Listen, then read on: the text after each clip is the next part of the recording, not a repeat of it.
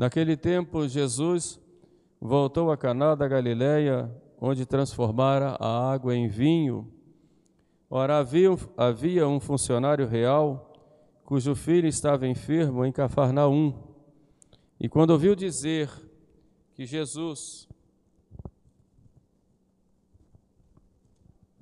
viera da Judéia para a Galiléia, foi até ele e pediu-lhe que descesse para lá, a fim de curar o seu filho que estava para morrer. E Jesus lhe disse: Se não virdes sinais e prodígios, não crereis. O funcionário real disse: Senhor, desce antes que meu filho morra. E ele respondeu: Vai, o teu filho vive. O homem creu na palavra de Jesus e partiu. E enquanto descia, seus servos foram-lhe ao encontro para dizer que seu filho estava vivo. Ele perguntou a que horas o menino tinha melhorado, e eles responderam: Ontem, à hora sétima, a febre o deixou. O pai verificou que era exatamente nessa hora que Jesus lhe tinha dito: Teu filho vive. Então passou a crer, ele e toda a sua casa. Laus tibi Christe. E pelas palavras do Santo Evangelho sejam perdoados os nossos pecados. Amém.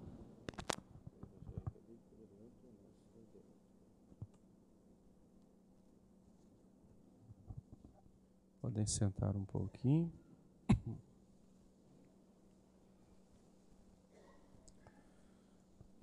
Quando nós fomos batizados no rito tradicional, o padre ele vai à porta da igreja e faz uma uma recepção à criança que, são, que é apresentada pelos padrinhos e o padre faz uma recepção fazendo duas perguntas. Né? Primeiro, o que pedes à igreja de Deus? E a criança, através dos padrinhos, responde a fé. E o que te alcança a fé? Responde a vida eterna. E a partir daí, então, o padre dá um primeiro conselho para viver essa fé, para alcançar a vida eterna. Se queres entrar na vida eterna, observa os mandamentos.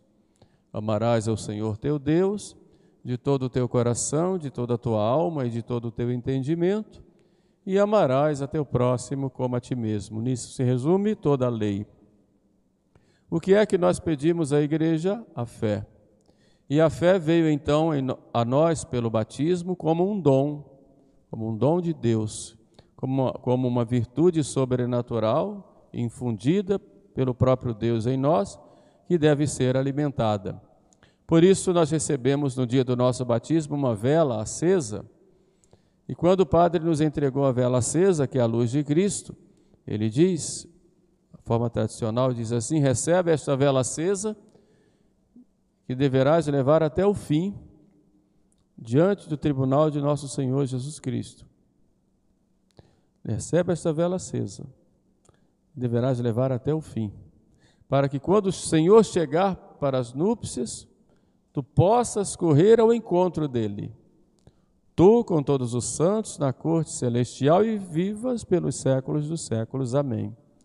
Portanto, a fé, ela é recebida por nós no batismo e como aquela vela acesa deve ser levada, carregada pela nossa própria vida até o, quando nosso Senhor vier a nosso encontro para nós podermos entrar na vida eterna. Termos essa vela, essa, essa vela na mão, ou seja, termos a luz da fé em nossa mão. Por quê? Porque a fé, como diz São Paulo, é a porta de entrada que nos aproxima de Deus. Sem fé, nós não chegamos a Deus. A fé, pois, ela é tão necessária para a nossa vida que sem fé, diz São Paulo, é impossível agradar a Deus. O que nós acabamos de ouvir é um caminho de fé feito por aquele funcionário do rei Herodes, cujo filho estava enfermo em Cafarnaum, Jesus estava em Caná, cerca de mais ou menos 30 quilômetros, talvez um pouquinho mais. E aquele homem, então, sabendo que Jesus estava em, em, em Caná, ele então vai de Cafarnaum a Caná. já tem algum, já tem algum, algum indício de fé, já tem uma semente da fé. Senão ele não faria tantos quilômetros de caminhada até chegar lá em Caná. E ele chega a Jesus e diz a Jesus que, que o filho dele estava em casa, estava à morte e que Jesus fosse lá curar. Era o início de fé ainda, porque Jesus poderia muito bem curar à distância, como disse aquele centurião, eu não sou digno de que entreis em minha casa, mas dizei uma palavra e, e meu servo ficará curado. Mas aquele oficial do rei, não, vai lá antes que meu filho morra. E Jesus diz uma frase que é muito importante e para nós deve ser muito, muito meditada. Se não verdes milagres e prodígios, não credes. Ou seja, nós muitas vezes queremos uma fé que seja alimentada por fatos extraordinários, por coisas maravilhosas, do ponto de vista exterior, uma fé que venha e fale diretamente aos nossos sentidos. E é por isso que Jesus diz: se não vedes milagres e prodígios, não credes. O homem não se ofendeu e disse: Vamos antes que, Jesus, que meu filho morra. E Jesus, vendo a, que aquele homem já estava ali com a fé incipiente, disse: Vai, o teu filho vive. Aquele homem acredita na palavra de Jesus e vai embora para casa e no caminho toma conhecimento de que seu filho tinha sido curado exatamente na hora em que Jesus tinha dito: Teu filho vive. E ele então ali, a sua fé já se robustece e ele acredita, e a fé robusta já leva a dar um testemunho dela. Por isso ele acredita, ele e toda a sua família. Quer dizer, já o leva a um apostolado, ele e toda a sua família. Nesse episódio, nós vemos aí um caminho da fé, de alguém que vai e tem um encontro, de que ouve a palavra de Jesus, confia nela, acredita e parte. E depois, então, é aquela fé é consolidada e ele crê. Mas o que é a fé? A fé de São Paulo é substância esperandaro, substância daquelas coisas que nós esperamos já é a vivência daquilo que esperamos na vida eterna.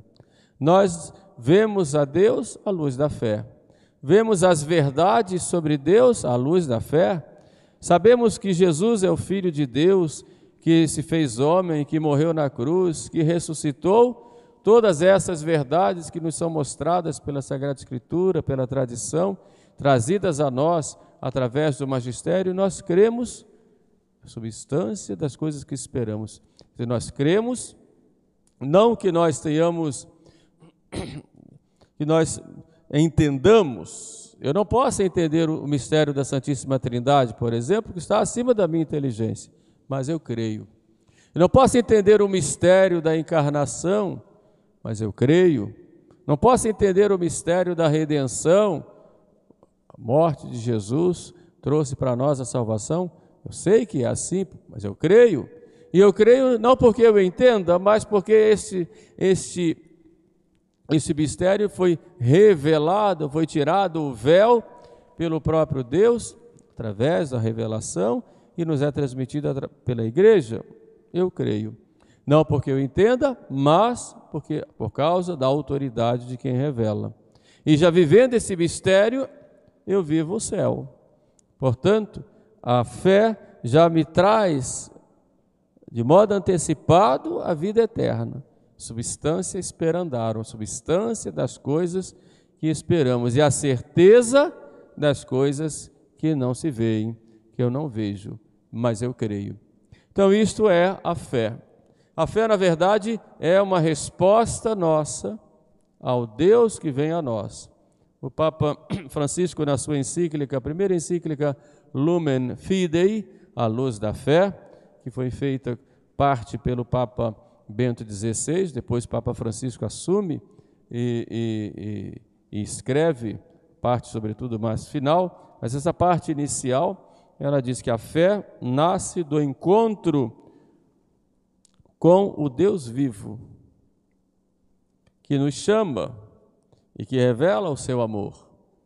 Portanto, a fé nasce desse encontro nosso com Deus, com Deus vivo, e um Deus que ama e que nos chama e nos revela e nos chama a seu amor. um amor que nos precede, vem antes desse nosso encontro, e sobre o qual podemos nos apoiar para construir solidamente uma nova vida.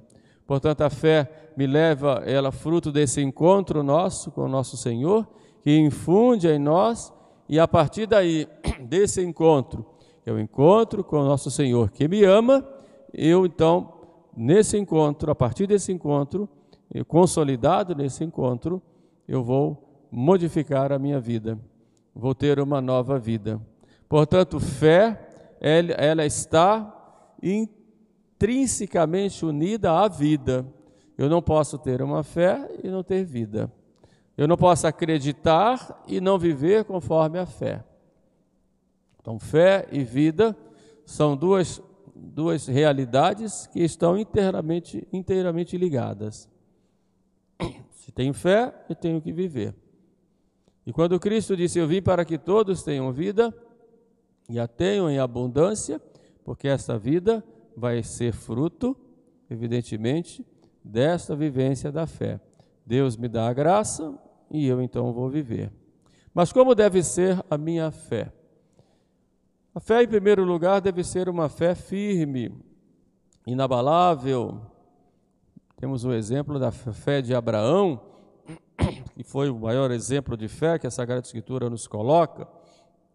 Abraão que tem o seu encontro com Deus, e Deus diz: Sai da tua terra e vai para a terra onde eu vou te mostrar, e eu te farei chefe de uma grande nação. Abraão já era idoso, não tinha filhos, a sua esposa Sara já era idosa e era estéril. Como vai ser isso? Ele não sabia como seria chefe de uma grande nação? Como teria filhos? Os seus filhos serão como as estrelas do céu, tal será o número. Como as areias do, do mar? Como? Abraão não sabia como, mas Abraão acreditou e saiu de sua terra e foi seguindo o Senhor que lhe indicava o caminho. Portanto, Abraão responde porque crê. Abraão acreditou, mesmo sem entender. É um exemplo de fé para nós. Mas mais ainda, Deus lhe dá um filho, Isaac, na sua velhice.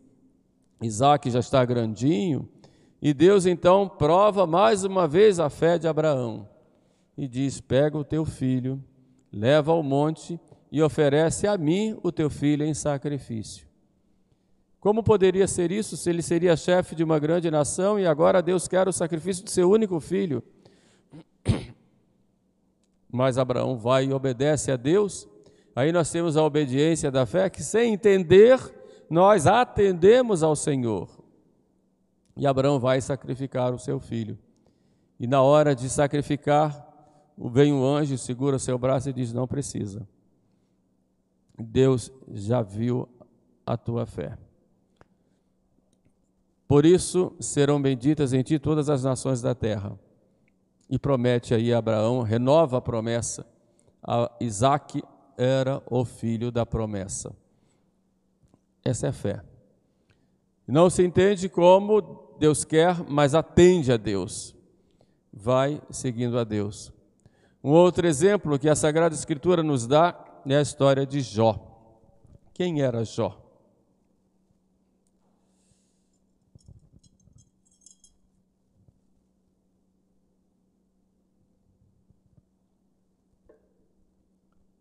Já o homem que tinha muitos bens, era um homem muito rico, tinha filhos, e depois, aos poucos, Jó vai perdendo tudo. Perde seus bens, suas terras, perde até os seus filhos, depois perde a saúde, se torna leproso. E vem os amigos e dizem, começam a debochar dele, porque Jó continuava a ter fé. E chega a esposa de Jó e diz: Maldiz ao Senhor. Ele dizia: Não, Deus deu, Deus tirou. Louvado seja o seu nome. E assim foi. Jó perdeu tudo, tinha mais nada. E esse fato de enfrentar perdas é algo tão difícil no ser humano E é só a fé que vai nos dar forças, porque a fé vai além daquele, da, das coisas momentâneas. E foi o que aconteceu com Jó. E Deus, então, em prêmio à sua fé, Deus lhe deu tudo de volta, mais do que ele possuía antes. Quantas vezes, meus irmãos, a fé nossa é provada. Dificuldades materiais, vem um problema de saúde, de repente não temos lugar para ficar, não temos alguém que nos atenda, nossos amigos fogem, nossos irmãos brigam conosco, perdemos um membro da família, ficamos doentes, perdemos o emprego, de repente as perdas e os problemas do dia a dia, as lutas contra o pecado, as tentações sofridas. Eu creio, Senhor. Eu creio. E nós, a todo momento, passamos por combates e embates na vida que exigem de nós uma fé firme, porque nós buscamos algo que não é o, o agora. Embora nós necessitamos das coisas do mundo, nossa visão é uma visão de eternidade. Sabemos que o mundo aqui é passageiro e devemos ser como Abraão. Eu creio. Abraão acreditou. Como Jó, Deus deu, Deus tirou, louvado seja o seu nome. Eu creio. Creio, Senhor, mas aumentai a minha fé, como disse São Pedro. Nós somos provados na fé a todo momento. Deus não promete para nós uma felicidade aqui na terra. Promete os meios necessários para alcançarmos o céu. Para vivermos aqui na terra razoavelmente bem naquilo que é necessário seja bens materiais, espirituais, morais, porém não promete sucesso aqui na terra, prosperidade aqui na terra. A nossa fé muitas vezes é provada por, pelas perdas que nós temos que enfrentar. Mas temos que sempre repetir: eu creio. Eu creio. Quantas pessoas se afastam da igreja quando vem um problema?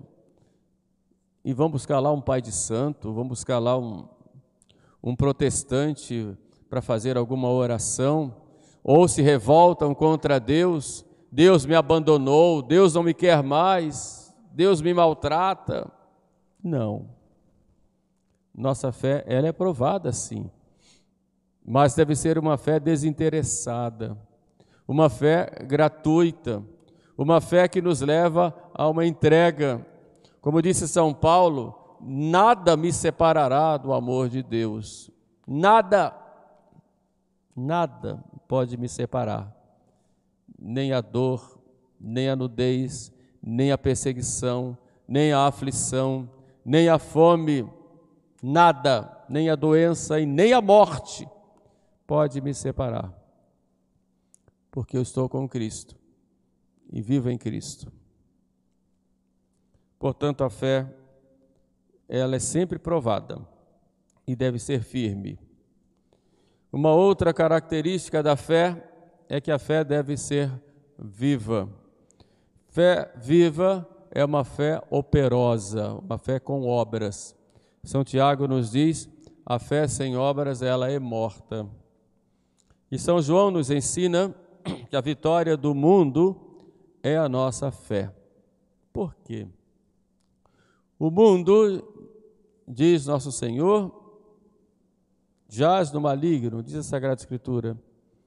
O mundo tem três coisas que nos causam mal, que nos causam ruína. Primeiro, seus erros, que nos seduzem. Segundo, as doçuras ou prazeres que nos corrompem. E terceiro, as perseguições que nos amedrontam. Nós vencemos esses erros, essas doçuras que o mundo nos apresenta e as perseguições com a fé. A fé vence o erro. E quando o mundo diz felizes aqueles que se divertem, que tem, vivem nos prazeres, a fé me diz: bem-aventurados os que choram, porque serão consolados. Quando o mundo me diz: felizes aqueles que não levam desaforo para casa, que pagam com a mesma moeda, olho por olho, dente por dente, a fé me diz: perdoai. Bem-aventurados os pacíficos, bem-aventurados os mansos. Quando o mundo me diz: bem-aventurados aqueles que possuem riquezas, a fé me diz: bem-aventurados os pobres de espírito, porque deles é o reino dos céus. A fé vai me ensinando como vencer esses erros do mundo que prometem aos homens sucesso, poder, prazer. A fé me diz: não, isso não. Isso não te conduz ao céu. Mas é só a fé que vence isso. E coloca as coisas nos seus devidos lugares. O mundo seduz. Como o mundo seduz? E é preciso termos cuidado como a família hoje é seduzida pelo mundo, como o matrimônio tem encontra no mundo tantos ataques. O matrimônio monogâmico, um homem e uma mulher, o matrimônio de homem e mulher, sexos distintos. Como isso é atacado? Né? A natalidade, os filhos, como são atacados, a educação dos filhos, como erros se espalham por aí numa educação liberal, onde os filhos perderam o respeito pelos pais, onde os pais se entregam totalmente na educação e, e, e, e têm ideias erradas a respeito de educação. Quantas vezes acham que educar filho é apenas dar dinheiro, dar muitos bens e dá muitos estudos e não tem a presença, não tem a atenção, não educa para os afetos, não educa a inteligência, não fortalece a vontade, não tem objetivo na educação que é o fim último. Por aí vai, os erros do mundo que seduzem. Se nós não temos uma vivência de fé, nós vamos nos entregar totalmente a esses erros. E a corrupção que há, a fé que vence tudo isso,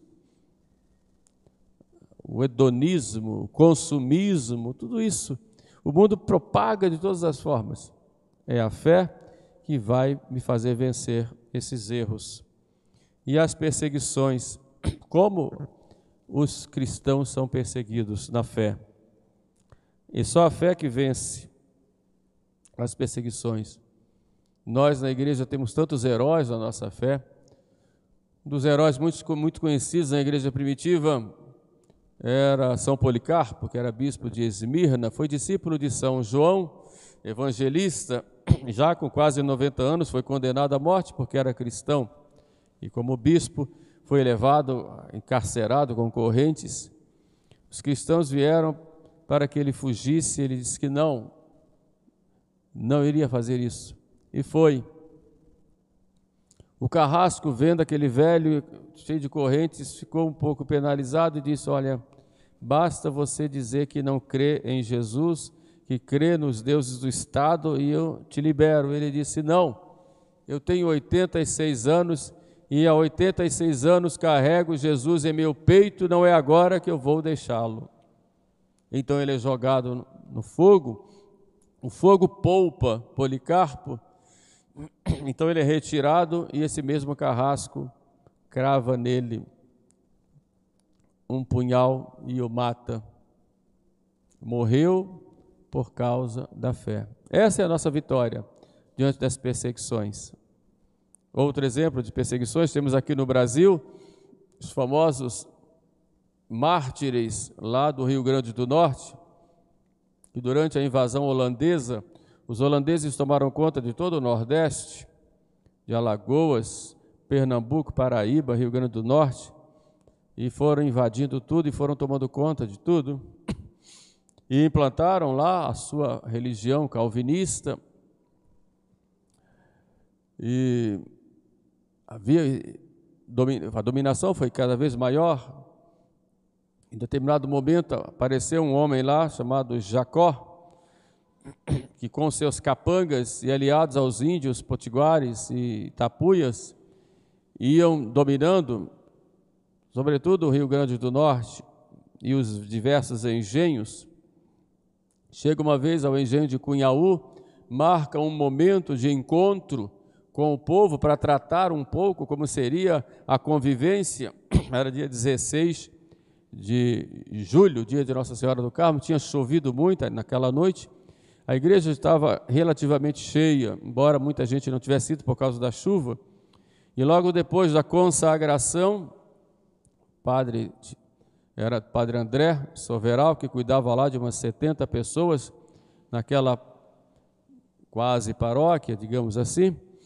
O Jacó manda fechar as portas, os índios então lá dentro com os capangas do Jacó e começam a matar as pessoas que estavam rezando ajoelhadas na hora da consagração, e mata um, mata outro. O sangue se espalha pelas paredes, pelo chão.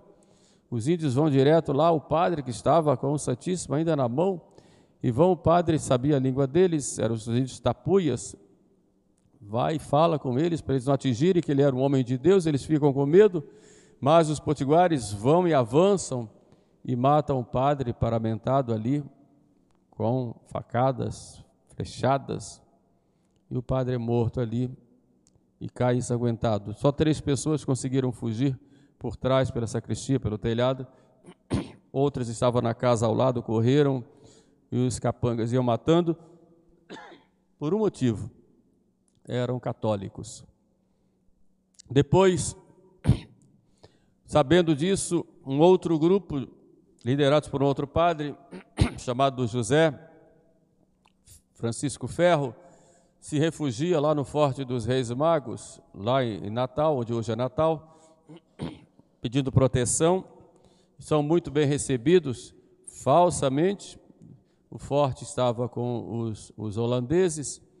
Depois, então, são levados rio acima, no rio Potegi, e lá há um espetáculo contrário à fé católica, em que primeiro prometem ao padre que ele teria um grande cargo lá em Amsterdã, com uma condição, que ele deixasse de ser católico.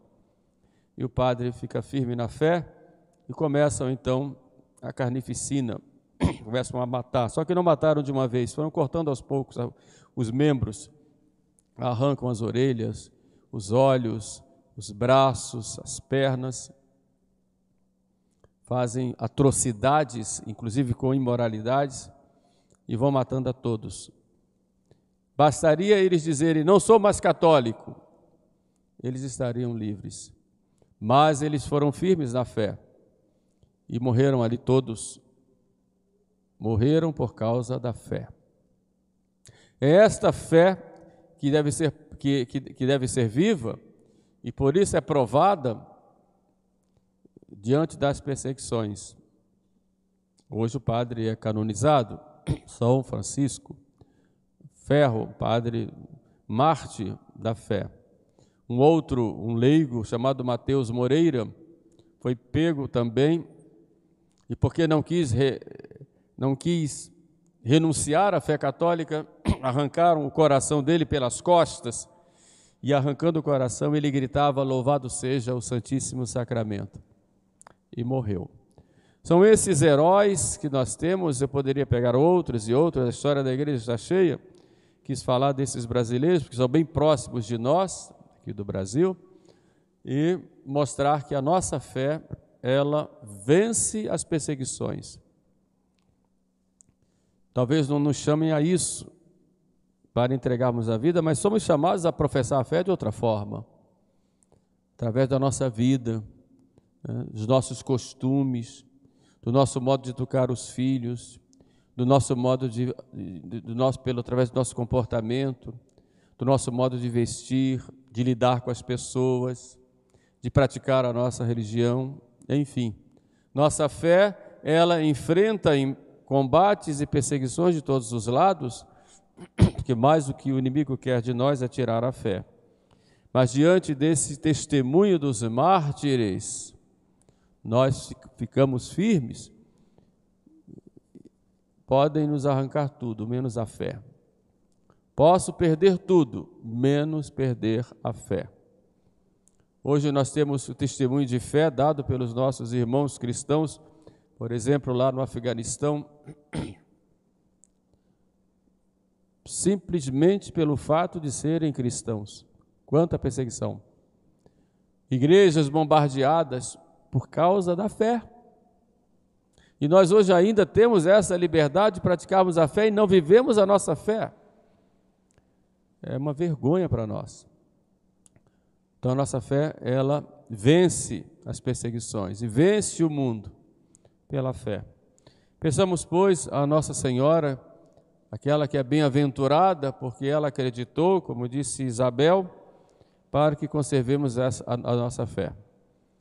Não só seja uma fé firme, mas uma fé viva, expressa através de nossas atitudes professemos a nossa fé com a boca, com o coração e com a nossa vida. Louvado seja nosso Senhor Jesus Cristo. Para sempre seja louvado.